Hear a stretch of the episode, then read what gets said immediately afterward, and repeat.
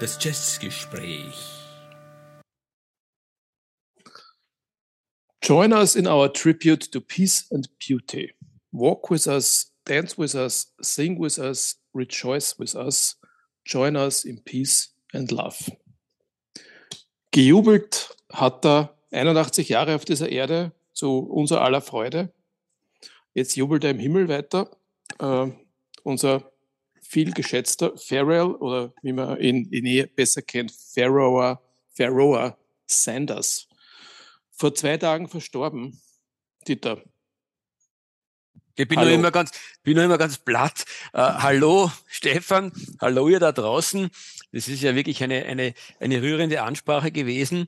Ähm, ja, es geht um äh, Faroua Sanders.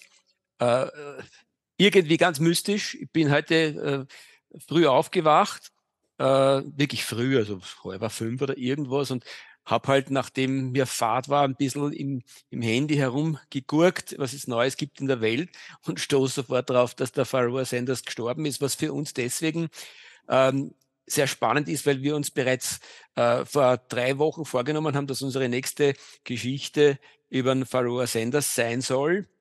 Und wir haben uns viel Zeit genommen dafür. Und dann konnte, einmal konntest du nicht, Stefan, einmal konnte ich nicht. Äh, und jetzt ist endlich soweit gewesen. Und an dem Tag, oder eigentlich, ja, eigentlich an dem Tag, wo wir es machen wollten, stirbt der Faroua Sanders. Spooky.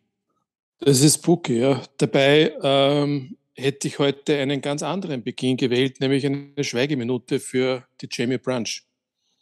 Oh Gott, ja, richtig. Es sind einige wertvolle äh, Musiker und tolle Menschen in, in der letzten Zeit von uns gegangen. Ja.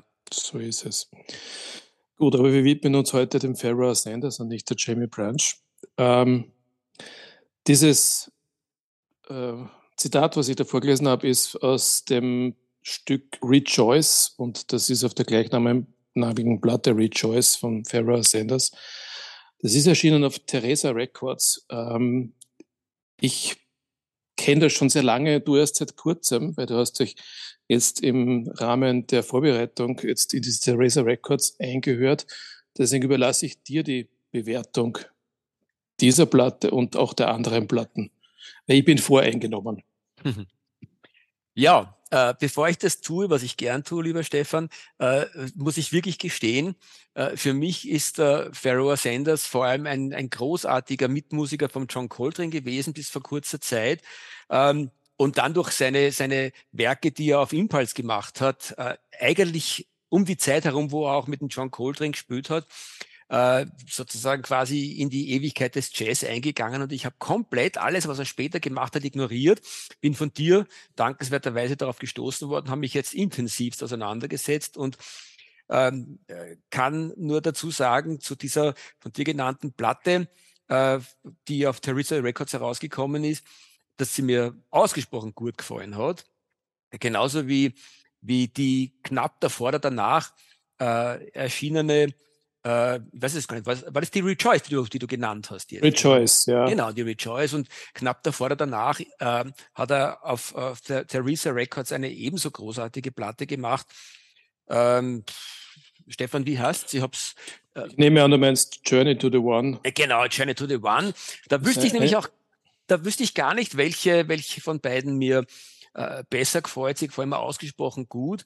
Ähm, und vor allem bilden sie sehr interessant äh, erstens einmal die Zeit ab, weil es ist natürlich äh, im weitesten Sinne schon in der Fusion-Zeit entstanden, in die ähm, frühen 80er Jahre, glaube ich, mich mhm. zu erinnern.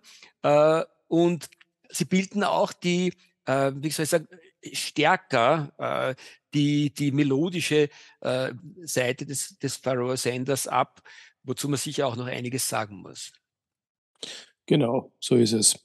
Ich bin auf diese Aufnahmen von Razor Records gestoßen äh, zu einer Zeit, als es das alles nicht am Markt gegeben hat. Ich bin an einen, an einen Sampler geraten. Äh, ich glaube, der ist von Charles Peterson kuratiert worden, der Theresa Records. Äh, Habe ich jetzt noch zu Hause, ist eine CD gewesen. Und da waren eigentlich von dieser Phase 80 äh, bis 85 oder so äh, circa ja, sechs Songs oder fünf Songs vom, vom, oder Titel von, von Ferrero Sanders drauf und ich habe mich verliebt von, von, von Beginn an. Es ist ähm, eine, eine ganz andere Musik, so wie du es richtig beschrieben hast, äh, sehr, sehr unterschiedlich zu dem, was er zu Beginn seiner Karriere gemacht hat. Es, das ist für mich eigentlich das, was ich unter Spiritual Jazz verstehen würde, äh, inklusive äh, dem hervorragenden, jodelnden Leon Thomas, der auf, glaube ich, allen Platten da immer wieder vorkommt. Also ähm, was, was ich gerne ergänzen würde, Stefan, ist, ähm, was mir wirklich sehr gut gefallen hat und was insbesondere diese ähm, beiden Platten, du hast jetzt indirekt auch schon die dritte, glaube ich, genannt, die Shukuru. Ich glaube, da ist der Pharoah Sanders, ah, der, der, der Leon Thomas, äh, insbesondere sehr merkbar jodelnd drauf. Ähm, äh, was ich gut finde, ist, dass die, äh, obwohl sie Spiritual Jazz sind, in der Zeit, wo sehr, sehr viel ähm, äh, belangloser und an, anstrengender Jazzrock gemacht wurde, auch von großartigen Mitmusikern äh, vom Pharoah Sanders, äh, also aus, aus dieser Zeit, die dann teilweise wirklich heftigst abgeglitten sind, muss man eigentlich all diesen Platten konzidieren, zumindest den genannten jetzt hier, die auf Theresa Records entstanden sind, äh, dass die durchaus anspruchsvollen Jazz haben und nie wirklich langweilig werden. Keiner ergibt sie, ergeht sich dann in endlosen mühsam Soli, äh, die, vor allem die, die, die super nervige Gitarre, die da oft verwendet wird in dieser Zeit, äh, um Leute zu quälen, äh, mit, mit endlos schnell gedudelt. Das ist alles, das bleibt uns hier erspart und das ist eigentlich ähm, sehr, sehr eingängige, aber durchaus auch erfreulich komplexe Musik. Ja, ich habe auch ähm, jetzt nachdem ich alles wieder gehört habe, äh, für mich den Pianisten entdeckt, den Joe Bonner. Mhm. Der hat auf all diesen Alben mitgespielt und ich finde, dass er, das, dass er da einen wunderbaren Beitrag leistet, auf allen Aufnahmen. Ähm, ja, im Übrigen kann man dazu erfreulicherweise sagen, dass diese Alben jetzt wieder aufgelegt werden und erhältlich sind, eine nach der anderen. Allerdings zu einem prohibitiv hohen Preis muss man auch sagen. Aber ja. alles wird teurer. Ja, also das ist ja dann schon fast über der Schmerzgrenze, aber ich habe auch zweimal zugeschlagen. Äh, aber unsere jungen Freundinnen und Freunde da draußen, die wird es wirklich am Hintern setzen, weil du zahlst für so ein Exemplar. Gut, das sind Doppel-LPs, glaube ich, in beiden Fällen. Äh, ja. Aber du legst dann 50er hin in Euro. Das ist schon wirklich heftig. Das ist sehr heftig, ja. Leider. Aber so ist es nun mal. Gut, ähm, wir sind jetzt, glaube ich, mitten, mitten in, in, in seinem Werk und Schaffen eingestiegen. Äh, Musik macht der Pharaoh Sanders ja schon äh, seit er ungefähr 20 ist, 1940 geboren. Hat, ich glaube mich zu erinnern, was ich gelesen habe, ähm, ähnlich wie der Ornette Coleman in irgendeiner Rhythm and Blues Band, wo man Saxophon gespielt und sich dann schon langsam dem, dem Jazz ähm, gewidmet und umorientiert hat Anfang der 60er Jahre oder Mitte der 60er Jahre schon einmal bei Sandra gespielt, im Sandra Orchestra. Und dieser Spitzname Pharaoh kommt von Sandra. Der hat ihm den gegeben, diesen Namen. Ja, und in der Diskografie taucht er das erste Mal auf 1964, jetzt mal abgesehen dann natürlich von, von seiner äh, Kooperation mit John Coltrane, auf das wir vielleicht noch kurz zu sprechen kommen. Aber seine erste Platte äh, heißt Pharaoh's First. Ich weiß aber gar nicht, ob die damals rausgekommen ist oder erst später.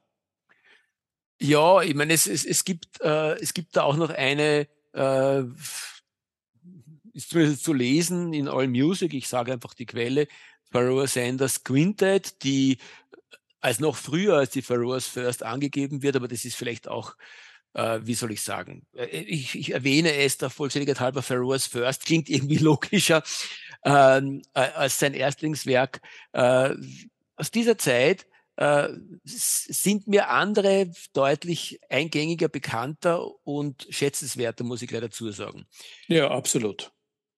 Nämlich gleich die darauf folgenden, äh, äh, angefangen mit der Tauhid und vor allem die Itzibozam aus dem Jahr 1969, ähm, kriegt man äh, nicht ganz leicht. Ich glaube, ist jetzt wieder erhältlich, ähm, auch als, als Vinyl. Also die hat mir besonders gut gefallen. Äh, und danach dann die, die, äh, die Jewels of Sword, die auf Impulse erschienen ist, äh, das sind alles die Platten, die vor der legendären Karma erschienen sind. Das sind eigentlich durchaus äh, spannende, gut gemachte Platten. Also It's, It's for Sam, vielleicht da ein Wort dazu. Äh, man kriegt sie nicht so schwer und ich habe sie übrigens. Äh, ist, ah. auf, ist ein Album, das auf Strata East erschienen ist. 1969 aufgenommen, wie du richtig gesagt hast, aber erst 1973 erschienen. Äh, Leon Thomas war da schon dabei, Sonny Sherrock, der auch bei Howard mitgespielt hat, Lonnie Listen Smith am Klavier, der hat ihn überhaupt in dieser Zeit begleitet. Hat übrigens auch einen ziemlich guten Job gemacht, finde ich. Und das Jahr 1969, glaube ich, muss man überhaupt sehr hervorheben, ja, weil es ist ja äh, neben der Easy for Sam und Jules of Sword auch Karma aufgenommen worden. Äh, möglicherweise sogar eine vierte, ich weiß es nicht. Aber diese Alben, ähm, was er da rausgehaut hat in einem Jahr, ist eigentlich gigantisch. Und äh, wenn du dir heute Karma anhörst oder Jewel of Sword, da insbesondere der zweite Titel. Ja, der erste ist der bekanntere mit dieser Hum ala, Hum ala, Hum ala. Aber der zweite, dieser Sun in Aquarius, also was, was das an der Radikalität 1969 äh, mit sich gebracht hat, das ist für mich absolut erstaunlich. Und er hat diesen Weg fortgesetzt Anfang der 70er Jahre. Also das ist freie Improvisation zur, zur Vollendung, würde ich mal sagen. Ähm, kann leicht auf die Nerven gehen, wenn man es nicht gewöhnt ist. Aber ich bin jetzt wieder richtig reingekippt, muss ich sagen. Ja, mir ist es auch so gegangen. Ich bin eigentlich das erste Mal so richtig reingekippt in den Farua Sanders. Ich meine, ich schätze ihn ungemein, weil er einer der großartigsten Free Chaser ähm, der, der Weltgeschichte ist. Ähm, aus meiner Sicht, aus meiner subjektiven äh, kleinen Sicht. Aber ähm, ansonsten ist mir teilweise durchaus, wie du sagst, ein bisschen anstrengend rübergekommen. Ähm, und ich habe mich eigentlich lange Zeit wirklich sozusagen quasi mit der Karma äh, begnügt. Äh, auch deswegen, weil die Karma das, was für mich Pharoah Sanders äh, abbildet, äh, vollkommen äh, sozusagen quasi einmal und für immer äh, darlegt. Weil auf der Karma ist die, die wunderbar melodische, schöne Seite vom, vom Pharoah Sanders genauso repräsent wie, äh, wie eben seine wildesten Ausflüge in den Free Jazz. Ähm, und äh, damit wäre es das für mich auch schon gewesen. Aber wenn man sich ein bisschen mehr mit ihm auseinandersetzt, dann hast du vollkommen recht, dann kippt man wirklich schwer hinein äh, in ihn. Und äh, was mir wirklich gut gefallen hat, ist, dass er eigentlich, wenn man sich sein Gesamtwerk anschaut, das hiermit leider beendet ist, dann ist er eigentlich von den äh, frühen 60er Jahren bis, äh, bis heute, dazu werden wir sicher später auch noch kommen, immer wieder äh, in regelmäßigen Abständen mit sehr, sehr bemerkenswerten Platten, die es absolut wert sind, nicht nur gehört, sondern auch äh, gehabt zu werden, aufgefallen. Äh, und das ist nicht allzu vielen gelungen. Und wenn man sich so durch seinen Katalog durchschaut, dann ist eigentlich, ja, der größte Hänger ist wahrscheinlich irgendwie so, ja, natürlich auch in den 70er Jahren äh, und in den 80er Jahren ähm, wo halt auch er viel Fusion gemacht hat. Aber er hat immer es geschafft, auch gleich dann äh, nebenbei äh, eben diese, diese, diese weiche Seite, seine melodische Spielweise nie zu vernachlässigen. Und dadurch ist eigentlich äh, sehr, sehr viel, was er gemacht hat, äh, hörenswert geblieben. Und er hat sich eigentlich immer auch sehr geschickt mit guten Musikern umgeben, die, die auch nicht nur dahin nudeln, sondern auch irgendwo etwas abliefern wollen. Und wie gesagt, damit ist er eigentlich äh, für mich sehr konsistent durch seine gesamte äh, äh, Karriere hindurch spannend geblieben. Und äh, sicher einer von den Musikern, wenn man ihn kennt und einiges von ihm besitzt, dann kommt man drauf, dass man sich wirklich jede Menge von, von Platten aus den unterschiedlichsten äh, Stilepochen noch nachkaufen kann, äh, weil da ist wirklich sehr viel dabei. Was mir so äh, fasziniert bei dieser Musik, also vor allem in diesen äh, spät 60er, Anfang 70er Jahre. Dieses, das Melodiöse, wie du schon gesagt hast, und, und dann kippt er so in, in, diese, in, dieses, in, das, in diese Improvisation rein, in das Chaos. Ja. Aber das Chaos löst dann am Ende immer wieder auf und es kommt dann immer wieder die Melodie zurück. Also es ist so, ähm, so, ein, so ein Wechselbad, äh, das die aber nie irgendwie zurücklässt, sondern die immer am Schluss wieder mitnimmt mit der Melodie. Das ist etwas, was ich von Coltrane eigentlich nicht kenne. Ja. Also Sanders hat sehr wohl einen eigenen Stil entwickelt, aber wenn er immer sagt, also dass der Coltrane sein, sein Meister und sein, sein Lehrer ist. Und das, das mag er auch für die Zeit, ähm, mit, in der er noch mit ihm zusammengespielt hat, absolut stimmen. Äh, also ich bin zum Beispiel nicht in der Lage, äh, wenn ich jetzt ähm, eine, ein Album höre von Coltrane in der Fünferbesetzung, ob es gerade Coltrane oder Sanders spielt, das kann ich nicht unterscheiden. Aber ich kann die, die, das, was er später gemacht hat, äh, vom Stil her sehr wohl unterscheiden. Ja, er, er, er, improvisiert anders. Äh, ich muss, möchte fast sagen, er improvisiert so, als würde er eben immer jubeln. Ja? Das, dieses Rejoice, das, das zieht sich irgendwie durch die Musik ein bisschen. Das ist ein, und, ein, und, ist und, und, der, und der Coltrane war immer der, der war ja noch in einer Zeit, wo er einfach der Suchende war und es einfach es nicht gefunden hat, weil er zu früh gestorben ist. Ja. Aber der Sanders, der Sanders hat es geschafft, das zu finden, was er gesucht, was immer es ist, das Göttliche vielleicht, das Transzendente, keine Ahnung. Und das zieht sich durch die Musik durch. Ja, das ist ein netter Vergleich, den du da bringst. Er jubelt, wann er, wann er spürt. Und das, ähm, äh, das finde ich nett. Ich würde sogar äh, zu dem ergänzen, oder bevor ich zu dem was ergänze, möchte ich nur dazu sagen, ich habe mir mal die Mühe gemacht und habe mir bei den, also Mühe, die Freiheit eigentlich, den Genuss gemacht, mich wirklich zu konzentrieren, auch mit äh, Unterstützung sozusagen der diversesten Quellen, die es dazu gibt, äh, zwischen den Free Soli vom Coltrane und den Free Soli vom, äh, vom Sanders zu unterscheiden. Und äh, ich möchte dazu vor allem bemerken, dass ich gestehen muss, dass man mitunter eigentlich äh, die Phrasierungen und die Kreativität vom, vom Sanders besser gefallen hat als die vom Coltrane und ich liebe den Coltrane schon sehr. Ähm, also so viel quasi zu, zu ihrem Zusammenspiel.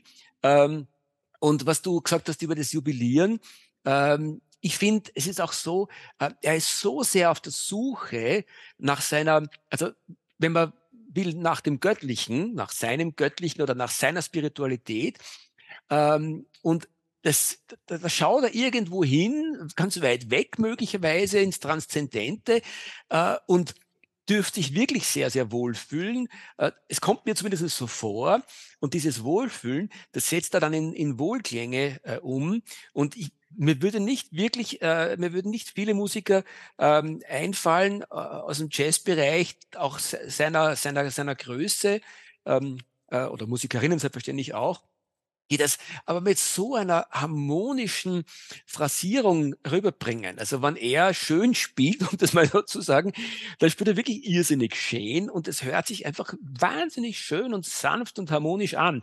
Also da zapft er offensichtlich wirklich Quellen an. Und was ich dann wirklich geil finde, ist, wann er dann äh, sehr schnell oft ähm, umkippt äh, in, in seine, in seine Free-Spielerei. Und die wird dann aber sowas von, von äh, äh, traurig und, und verzweifelt, äh, wie mir auch wenige andere Musiker einfallen. Und alles, was ich in den, ähm, ja, in den letzten Jahren eigentlich, eigentlich immer äh, im Free Jazz gehört habe, was wirklich sehr, sehr heftig war, hat mich letztendlich immer ein bisschen an den äh, Farua Sanders erinnert. Man hat schon das Gefühl, dass er äh, Vorgänger war für ganz, ganz viele.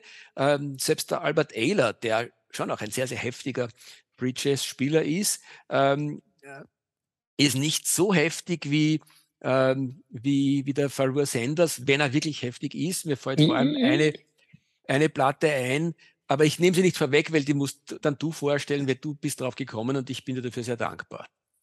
Gut, aber ähm, also erstens nochmal, um auf den Coltrane zurückzukommen, ich bin mir sicher, dass sich die beiden gegenseitig inspiriert haben. Ja. Und nicht der eine der, der, der Lehrer war und der andere der Schüler. Definitiv nicht, ja. Mhm, sehe ich auch so.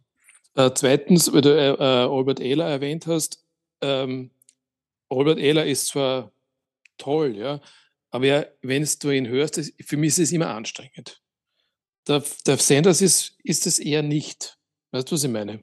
Vollkommen richtig, ja. ja obwohl sie beide ihre spirituelle Seite haben. Ja, Und das absolut, Lustige ja. ist, beim, beim ähm, Albert Ehler wird's dann irrsinnig schnell eher gospelhaft, wenn du mich fragst. Ja, ja, Äh, genau. und das ist ein bisschen, ich glaube schon Ja. deswegen ist es mühsam, weil wir sind beide, wie ich weiß, nicht die größten Gospel-Fans. Und es wird dann so ein bisschen New Orleans-artig, also nichts gegen das geliebte New Orleans, aber es wird dann eher so ein bisschen äh, fett und träge und, und, und, äh, und Ja. wenn es dann, äh, wenn's dann free wird, dann wird's oft, ja, wie soll ich sagen, s- sehr, sehr heftig. Aber so, es, klingt dann nach, es klingt dann nach Autounfall mehr. Ja. ja, ja, es war eigentlich, ja. ja.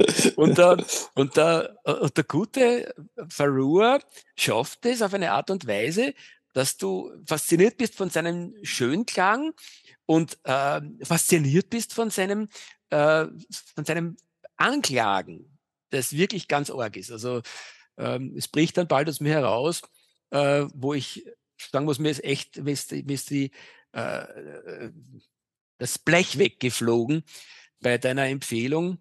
Äh, also, wurscht, es tut mir leid, ich muss sie outen, der Franklin Sag's. Kiermeier. Ah, der Franklin Kiermeier. Ja, Ja, vielleicht, lass, mich noch kurz, lass mich vielleicht noch einen Satz vorher sagen, das passt eh zu dem Thema, Äh, weil ich eigentlich sagen wollte, wir müssten ja eigentlich zwei Sendungen machen. Eine über, über, über Pharaoh Sanders Alben und eine über die Alben, bei denen er mitgespielt hat, maßgeblich. Machen wir wahrscheinlich nicht, aber äh, und wir schaffen auch beides aber nicht in einer Sendung. Aber die eine oder andere müssen wir erwähnen. Das eine ist der Franklin Kiermeier. Äh, sprich weiter, ich sage dann eine andere. Ja, also zum Franklin Kiermeier, da bin ich dir wirklich sehr dankbar, Stefan, weil auf den wäre ich nie gekommen. Äh, ich kenne ihn auch nicht. Äh, ich muss sagen, ich finde ihn sehr, sehr toll. Er ist irre Schlagzeuger. Äh, erinnert mich an den Rashid Ali von seiner, von seiner Intensität, um sozusagen in diesem Musikerumfeld zu bleiben. Ähm, alle anderen Musiker sind auch gut, aber vor allem der Franklin Kiermeier am Schlagzeug und dann eben der ähm, Farua Sanders geben sich's äh, auf, auf der Platte. Sie klingt überhaupt, wenn du am Anfang reinhörst, sehr, sehr Coltrane-esk. Ähm, äh, und, und die, und die Keyboard-Geschichten erinnern sehr an den McCoy Tyner, zumindest für mich am Anfang. Aber was eben wirklich faszinierend ist, an dieser leider Gottes nur als CD, aber immerhin dafür jetzt immer noch erwerbbaren Scheibe, ist, der Sanders ist in einer Dichte drauf und spielt sich sozusagen quasi insbesondere eben jetzt, äh, ich glaube eigentlich eh durchgängig, ähm, auf der, auf der Free-Seite, aber sowas von anklagend und, und schmerzvoll weg, dass, dass du echt, dass einem wirklich der Atem äh, wegbleibt. Ich stehe irrsinnig auf die Platte. Ähm, äh, und werde sie mir wohl jetzt zulegen müssen, weil ich glaube nicht, dass die jemals als, als Vinyl rauskommen wird. Wahrscheinlich nicht. Ja. Ja, aber sau gut. Vielleicht ergänze noch dazu. Die Mitmusiker sind der John Esposito und der Drew Grass. Ja, äh, erste Sahne. Franklin Kiermeier ist ein Kanadier. Sonst mehr kann ich zu ihm leider nicht sagen. Er hat aber einige andere Alben auch aufgenommen und ich weiß nicht, ob es das gibt. Ich habe es nicht recherchiert. Interessant, Stefan, wann ist sie erschienen? Ich glaube, sollte man dazu sagen, ich glaube Mitte der 90er Jahre. Kann das Mitte sein? der 90er Jahre, ja. Ja, ja. ja, ja, Ja, genau. was, was wiederum sozusagen auch abdeckt, in den 90er Jahren äh, ist er auch ganz präsent, der gute äh, Farua und, äh, und zwar wirklich ganz dicke da, ohne durchzuhängen. Das ist richtig. Ja. Ich versuche es herauszufinden, wann die erschienen ist. Ähm, ja, aber das zweite Album, das ich erwähnen möchte als Kooperation, jetzt mal abgesehen von den Coltrane-Alben, die brauchen wir heute nicht durchgehen, ist, ist eine Platte, die du dir gestern gekauft hast. Ja? Und zwar Alice Coltrane's Journey in Satchitananda. Das ist Mhm. eine Platte, die ich sehr, sehr, sehr schätze. Und äh, natürlich auch äh, Sanders Beitrag dazu. Aber die beiden ergänzen einander auch hervorragend auf dem Album. Ja. Mit der Harfe und dem Saxophon. Und das ist nicht die einzige von der Alice Coltrane, wo er großartig Das ist richtig, ja, ja. äh, zusammenspielt. Vielleicht nur ergänzend, äh, ich gestern gekauft, gestern war äh, Son Sams Samstag war gestern, genau, und in Wien war mal eine wunderbare Plattenbörse für alle, die es interessiert. Äh, ja, äh, endlich wieder mal, ja. Weil Ja, ja. die letzten Börsen, und ich sage es hier jetzt ganz offen, die letzte Börse, auf der ich war, ich war in, in der Otterkringer Brauerei und das war eine Schande. Ja, na gestern, das war wirklich scharf. Da hat sich, da gab es wieder sehr, sehr viel, sehr viele deutsche Händler waren da. Äh, also Leute, wenn Sie interessiert, die Plattenbörsen in Wien äh, sind meistens in der Volkshochschule Längenfeldgasse momentan oder eben in der Otterkringer Brauerei. Äh, und äh, da gibt's doch einiges abzuholen wieder. Wir mal schauen, ob es so bleibt. Wir werden es ja sehen.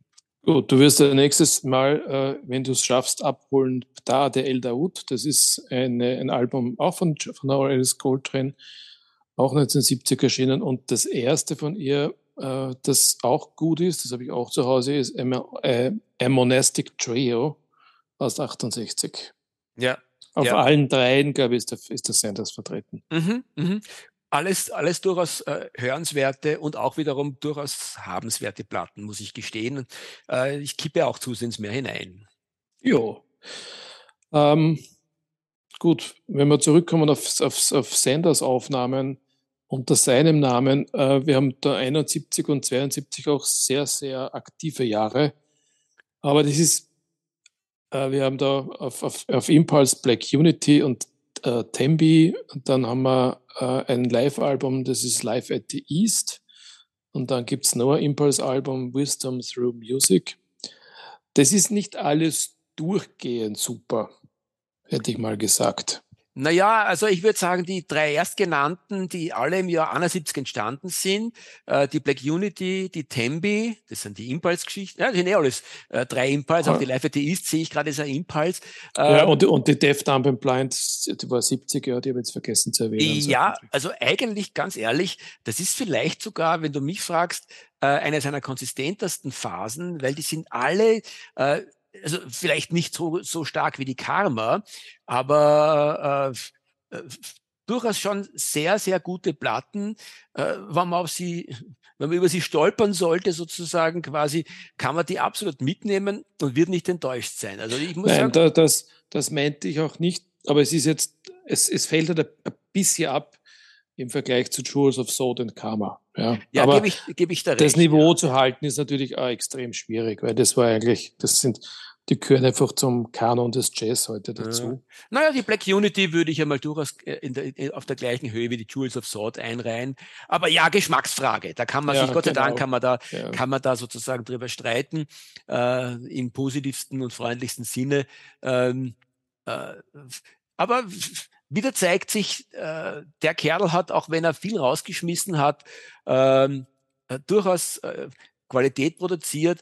Äh, ja, was sicher auch ein bisschen daran liegt, wenn man sich mal angefreundet hat mit der Art, wie er Musik macht, dieses ähm, auf der einen Seite die Harmonien und das Schöne bis ins Extreme, fast kitschige auslotend und dann das Freie äh, bis ins wirklich fast Grausliche ausloten, ins Schmerzhafte. Äh, wenn, man, wenn man das irgendwo, wenn man mit dem kann, dann ist das alles, was er da gemacht hat, wirklich, muss man sagen, hörenswert. Ja, äh, und ich habe jetzt noch einen heißen Tipp, ich weiß nicht, ob du es schon kennst. Es ist vor zwei Jahren erschienen ein, ein Live-Album, äh, Live in Paris, aufgenommen 1975.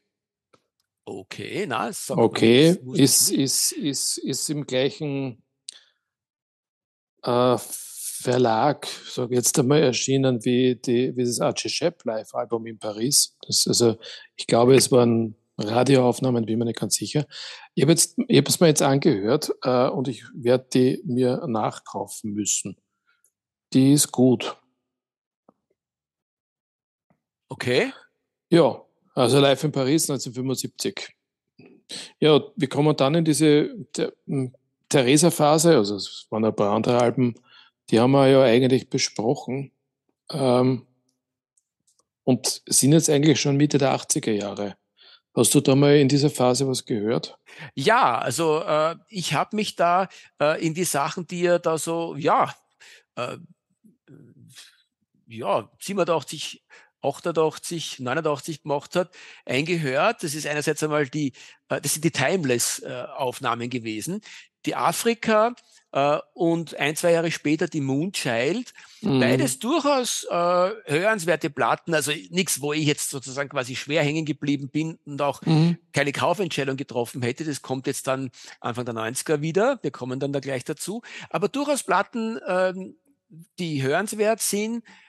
Und äh, auch da muss man wieder dazu sagen, äh, sicher eine in Summe gesehen äh, schwächere Phase im Vergleich zu den Hochs, die wir jetzt gerade erwähnt haben, aber, aber nichts, was wirklich echt schlecht ist, sondern alles hörenswert und wenn man wenn man sozusagen quasi irgendwo äh, wieder, ich wiederhole mich, wenn man drüber stolpert, kannst du mitnehmen, ohne dass du nachher sagst, der Verkauf war irgendwie sinnlos.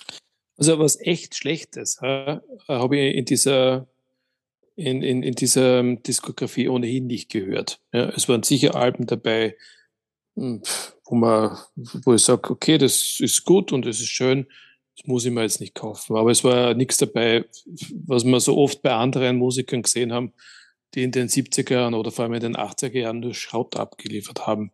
Ja. Das hat äh, Pharaoh Sanders nicht gemacht. Aber ich bin schon gespannt, du hast gesagt, du hast in den 90ern irgendwas gefunden, was du. Ja, äh, und findest. zwar zwar zwei absolute äh, heiße Tipps. Äh, Anfang der 90er Jahre entstanden. Welcome to Love und äh, Crescent with Love, beide auf Evidence erschienen. Und, und die Welcome to Love zumindestens kriegt man jetzt sogar auf Vinyl. Die Crescent with Love ähm, gibt es, glaube ich, momentan nur auf CD. Äh, auch wieder beides Platten, die seine äh, The Mellow Side, also die, die harmonische. Äh, das ist so die Balladen, hat er da gemacht, oder? Genau, die Balladenzeit. Äh, und umso bemerkenswerter, weil wirklich sehr, sehr schöne Balladenplatten, wo er auch mit großartigen äh, äh Co-Musikern umgeben war. Äh, und umso bemerkenswerter, wenn man weiß, dass er dann äh, wenige Jahre später eben diese, diese, diese Hammergeschichte mit dem Kiermeier gemacht hat. Ähm, also der Kerl ist wirklich die ganze Zeit äh, in allen äh, Meeren unterwegs gewesen sozusagen äh, und, und hat da Überzeugendes abgeliefert. Mhm. Also die, also, die Welcome ja. to Love nur abschließend, die ist gerade zu mir unterwegs, die habe ich mir auch als Vinyl zugelegt und bin sehr gespannt. Ich habe nur reingehört und sie ist vom Niveau, sage ich einmal, absolut äh, auf den, auf den Theresa-Geschichten und halt noch konsequenter äh, ins Balladenhafte und äh, teilweise durchaus aber auch äh, nett bibobbelnd. Ja, interessant. Also mir, mir haben die Alben äh, nicht wirklich gefallen. Ich muss jetzt aber nur kurz nachschauen, äh, ob wir vom, Richt, vom gleichen reden, weil sonst bringt das nichts. Ja, genau, Welcome to Love, das, ich mag, die mag ich eigentlich nicht besonders. Ja. Das ist mir, dieses Balladenhafte, das hat mich nur gelangweilt. Die, die andere allerdings, diese Crescent to Love, glaube ich, heißt sie. Ist, Crescent with Love. Oder with Love ist hochgelobt, ist mir noch nie über den Weg gelaufen. Äh, du hast jetzt die, die Welcome to Love bestellt, oder?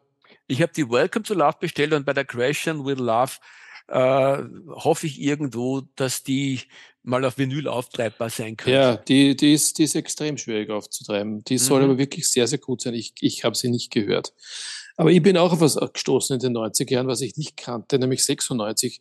Dieses Album heißt Message from Home. Und äh, das ist äh, insofern eine lässige Geschichte, weil, ähm, also abgesehen davon, dass das Cover ziemlich gut ausschaut, mhm.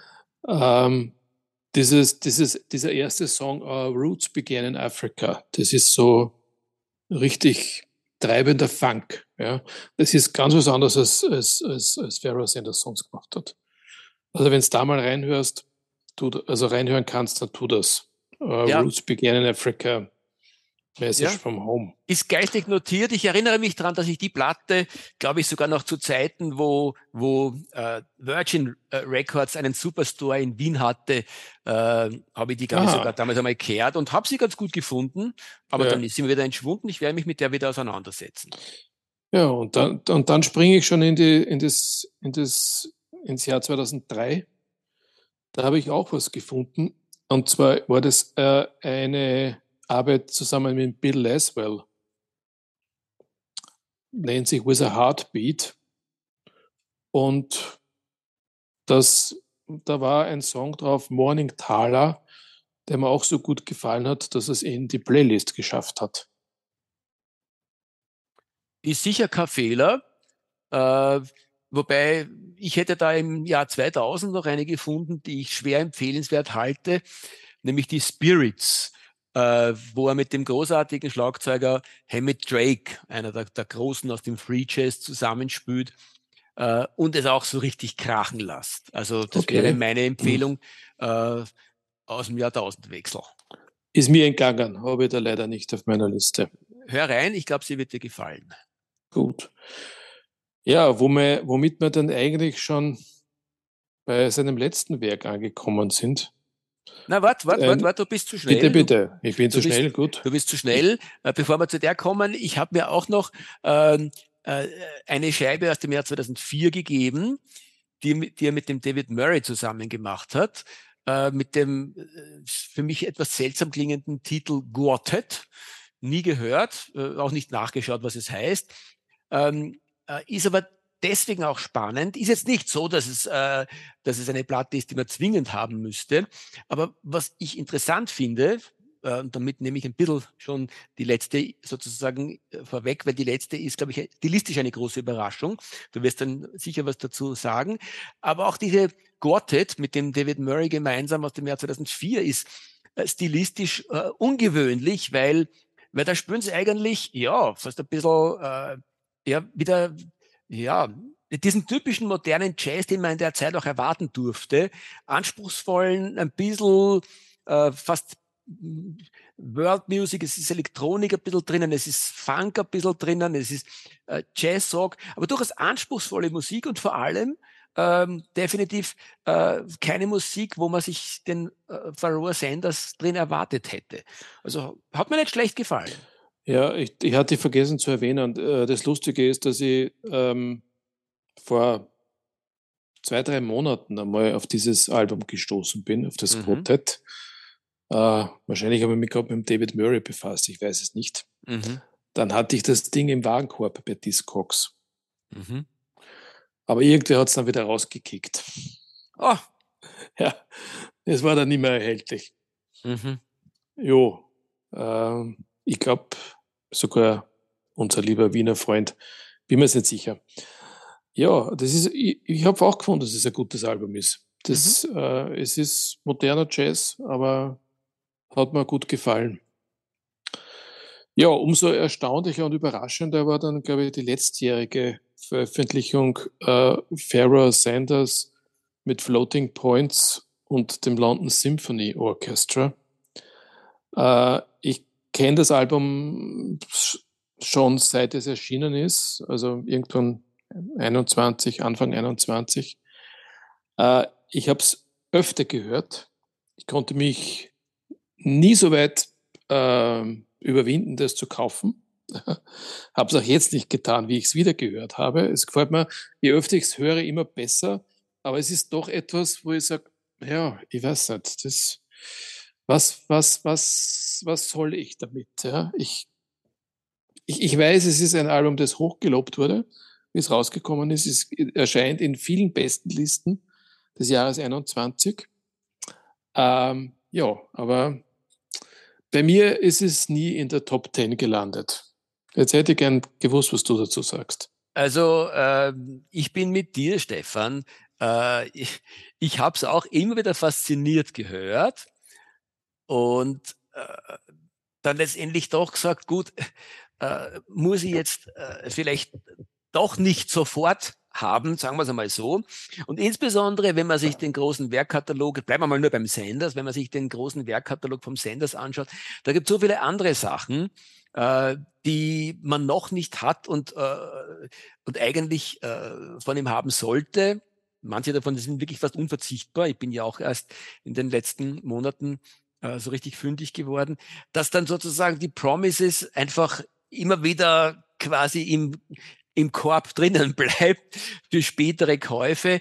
Äh, äh, es ist schon ein bisschen dieses meditativ, äh, Minimal Music-artige, weil im Wesentlichen ist die gesamte Platte ja aufgebaut auf, auf einer Harmonie, die mich im weitesten Sinne ein bisschen so an, an, an, an indische Musik vielleicht erinnert. Ähm, äh, und, und dann, dann ziehen sie das sozusagen quasi so quer durch den Gemüsegarten, durch den musikalischen und bauen das äh, schon sehr, sehr interessant und spannend auf und gehen sozusagen wandern mit der Harmonie. Aber es ist halt dann trotzdem so, dass sich mehr oder weniger ähm, äh, auf der Platte so von der musikalischen Grundstruktur alles abspielt bei diesem einen Wohlklang, der da irgendwo meditativ. Es, es tut sich zu wenig, äh, kurz ja. gesagt. Ja. ja. Die Movements 1 bis 9 oder wie viel es immer sind, die klingen alle sehr ähnlich. Mhm. Uh, und es, es hätten auch, es, es hätten auch zwei Movements getan, sagen wir es einmal so. Ja. ja. Also es ist, es, es ist ein bisschen einfallslos, ideenlos. Letztlich. Auf der anderen Seite ist es natürlich trotzdem einfach gerade für unsere heutige Geschichte, äh, wo wir leider Gottes das Leben von diesen wunderbaren Menschen und Musiker äh, beschließen müssen, äh, ist es natürlich eine, eine inhaltlich, wenn du willst, sehr konsistente und runde Geschichte, weil du spürst auf der Platte fast musikhistorisch interessanter als musikalisch interessant, finde ich. So sehr wie sich der Pharoah Sanders noch einmal in den, wie wir heute wissen, letzten ähm, äh, Monaten seines Lebens sehr stark auseinandersetzt, sozusagen quasi mit dem, äh, wie soll ich sagen, mit dem spirituellen Weltenklang äh, und mit äh, sozusagen quasi Gott hörbar zu machen. Gott in all seinen äh, Erscheinungsformen, die wir auf dieser Welt sozusagen, die wir auf dieser Welt glauben. Und das macht er irgendwie schon sehr, sehr spannend. Und vor allem ist es, wie gesagt, äh, äh wenn man sich seine gesamte äh, musikalische Geschichte anschaut, dann ist er ja immer äh, sozusagen das Göttliche auslotend gewesen in all seinen Formen, in der wunderschön harmonischen, zugänglichen, genauso wie in der ehrfurchtgebietenden, freien.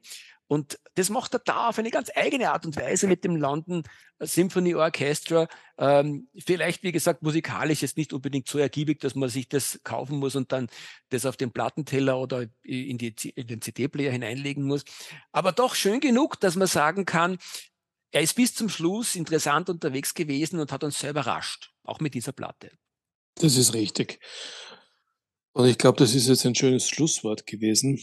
Ähm, ich denke, wir haben unsere Zeit ausgeschöpft. Ähm, wünschen dem Pharaoh Sanders auch im Himmel alles Gute. Vielleicht gibt es ja ein Duett mit der Jamie Branch, die mhm. schon auf ihn wartet. Und damit belassen wir es für heute, oder? Bin ganz bei dir, Stefan. Barmen lieber. Tschüss da draußen. Äh, leider muss ich noch die Hinweise loswerden. Ja, stimmt. Mach das mal ja. noch. Wo ist unser Podcast zu hören? Äh, direkt im Netz, gratis und auch mit der Möglichkeit, Feedback zu hinterlassen auf letscast.fm und auf mein Podcast, mein, mein Musikpodcast.de, äh, auf Apple Podcast, auf Spotify. Ja, so in etwa. Ne? Playlist gibt es zu dieser Folge natürlich auch. Äh, Farrah Sanders ist da ähm, sehr ergiebig, was Playlists betrifft, zu finden unter dem Profil Stefan Rossmanit auf Spotify. Und wir freuen uns aufs nächste Mal. Tschüss. Tschüss da draußen, tschüss Stefan und tschüss, lieber Pharaoh.